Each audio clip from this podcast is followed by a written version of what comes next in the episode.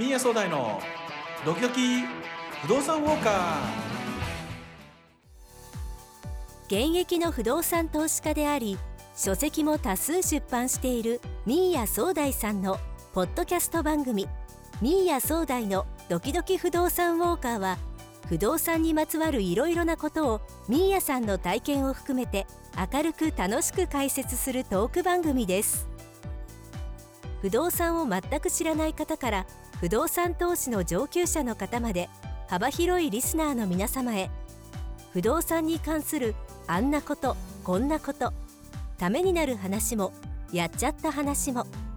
いろいろなお話を盛りだくさんにそして赤裸々にお役に立てる情報をお届けいたします。皆さんミーヤ総大のドキドキ不動産ウォーカーぜひともお楽しみください。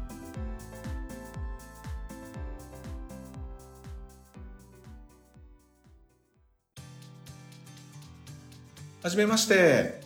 不動産投資家のミーヤ総大です。第1回の今回は私ミーヤ総大と不動産との出会いについてお話しできればと思います。不動産投資家っていうと何億円ものお金を動かして大きいビル建てるとかそういうイメージがあると思います。でも例えば街のボロボロなアパートの大家さんも不動産投資家です。とにかく不動産で収入を得ることができれば不動産投資家になります。不動産の規模の大小は関係ありません私の場合は自分の住む部屋と賃貸の部屋が一つになった賃貸併用住宅から不動産投資を始めました。私はサラリーマンをしていた2009年ぐらいにどうしても相性が合わない人が自分のプロジェクトマネージャーになってしまいました。その上司は私がプロジェクトに有効と思えるアイディアを提案しても提案してもことごとく NG を出しました。さらに上司の作業が軽くなるやり方っていうのをですね、提案しても NG を出しました。あの手この手でどんなに頑張っても全然認められませんでした。その時、私はコンサルティングファームに勤めていて、コンサルティングファームでは上司の評価は絶対で、最悪クビになるかもという環境でした。一応日本ですから、直接的にクビにされることはなく、窓際に追いやられるわけですが、事実上のクビになることがすごく怖かったです。サラリーマンって、皆さんご存知の通り、会社がくれる給料で生きてますよね。生きていくために必要なのは、衣食住です。まあ、これも皆さんご存知だと思います。そして、家計で一番比重が大きいのは、住。つまり住むところ。つまり家賃ですね。家賃がなければ今の恐怖はぐんと減るんだろうと思ったんですよね。そこで考えたのが、賃貸併用住宅でした。賃貸併用住宅というのは、建物全体から見たときに、自宅部分が半分以上、50%以上の住宅を賃貸併用住宅と言います。その時求めてた賃貸併用住宅は、建物の51%が自宅部分で、49%が賃貸とまあ、貸す部屋ですね。1K、ワンルームとかなんですけれども、まあ、自宅部分が半分以上、50%以上だとですね、住宅ローンが組めるんですよね。で、住宅ローンって、満額フルローンが組めるので、まあ、手元に頭金というか、資金があまりなくてもできるっていう、すごい画期的な、まあ、方法なんですけれども、その賃貸併用住宅が欲しかった。で、そんな形の不動産投資始めたわけなんですけど、もし、家賃収入で住宅ローン全額返済できたら、実質タダで家に住むことができるじゃないですか。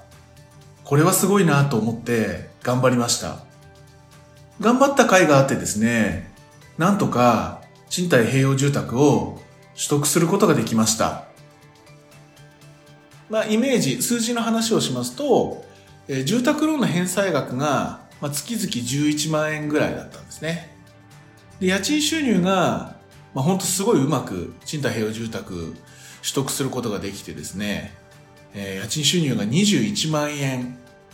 だったので、ただで家にまず住めてですね、私が。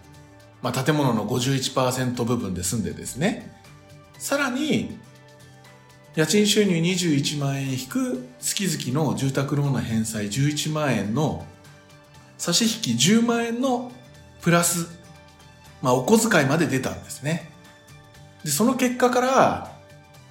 不動産ってちょっと工夫すると、すごいことになるなと。不動産の力ってすごいんじゃないかなって思って、まあ、ますますですね、不動産投資に興味を持つっていう形になりました。いや、このただで住める家、まあ、賃貸併用住宅ですね、確保したことはですね、すごい大きな自信になりました。まあ、住むところが確保できたことで、まあ、最悪クビになっても生きていけるなと、本当心の底からですね、思えるようになりました。首の恐怖がなくなり、プロジェクトでは自信を持って自分の意見、提案を言えるようになったことで、会社で評価されるようになりました。自信を持つって大事ですね。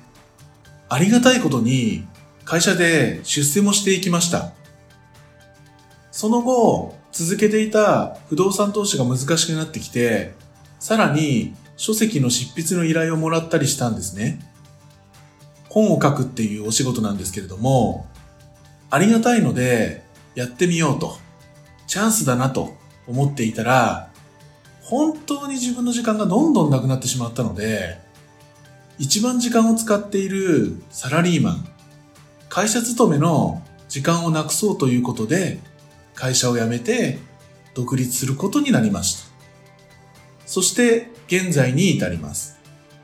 ざっと駆け足になりましたが、私と不動産の出会いについては以上になります。まあ私のサラリーマン時代はですね、不動産業界とは全く関係のない業界に勤めてまして、そんな不動産業界出身ではない私だからこそ、まあ、皆さんにね、このポッドキャストを通じて伝えられることがいっぱいあると思います。今回初回でしたけれども、今後もですね、私自身が体験して得た不動産に関する、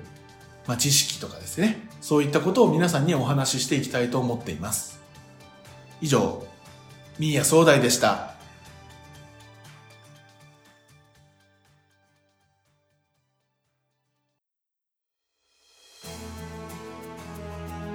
子供たちが独立した。夫婦2人なら少し狭くても便利なところがいいな。テレワークで通勤時間が減った。今の家は会社に近くて便利だけど緑の多い郊外に行きたいな。アパートを引き継いだけれどアパート経営なんて面倒でやりたくない。実家を相続した。自分の家はあるしどうしよう。大切な不動産売却のご用命は明日へ。